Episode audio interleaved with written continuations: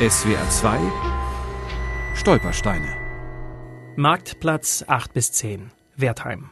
Hier wohnte Max Held, Jahrgang 1879, deportiert 1940 Gürs, ermordet 1942 in Auschwitz. Kaufhaus Held, das Haus der guten Qualitäten. Alleinverkauf der weltberühmten Pleile Knabenanzüge. das erste Kaufhaus am Ort. Ja, bis 1933. Im März wurde das Kaufhaus zum ersten Mal geschlossen. Nur für zwei Stunden. Egal, die Leute wussten Bescheid. Sie sind weiter reingekommen, durch den Hintereingang.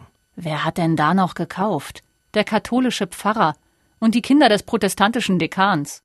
Aus den Akten der örtlichen Gewerbeaufsichtsbehörde.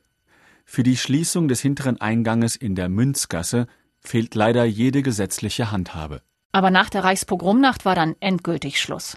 Ja, da kam er erstmal nach Dachau. War ja auch Mitglied in der Deutschen Staatspartei gewesen, also ein doppelter Feind. War doch egal. Er war auch Mitglied im historischen Verein Altwertheim. Bis 33 war das einfach ein ganz normaler Bürger. Vielleicht ein bisschen reicher als die anderen. Hatte Auto und Chauffeur. Und am Ende nicht mehr genug Geld aus Deutschland rauszukommen. Nee, da war er schon in Gürs, in Frankreich.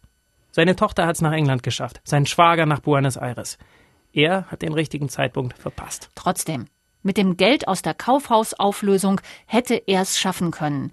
10.715 Reichsmark aus der sogenannten Entjudung der Firma Held. Was ist daraus geworden? Ah, Nach dem Krieg wollten die Erben das Geld und es ging ewig hin und her. Das Amtsgericht Wertheim hat behauptet, sie hätten es an die Gerichtskasse Moosbach ausbezahlt. Die hatten es angeblich dem Rechtsanwalt von Held gegeben. Also da ist nie was bei rausgekommen. 1960 wurde die Akte geschlossen. SWR 2 Stolpersteine.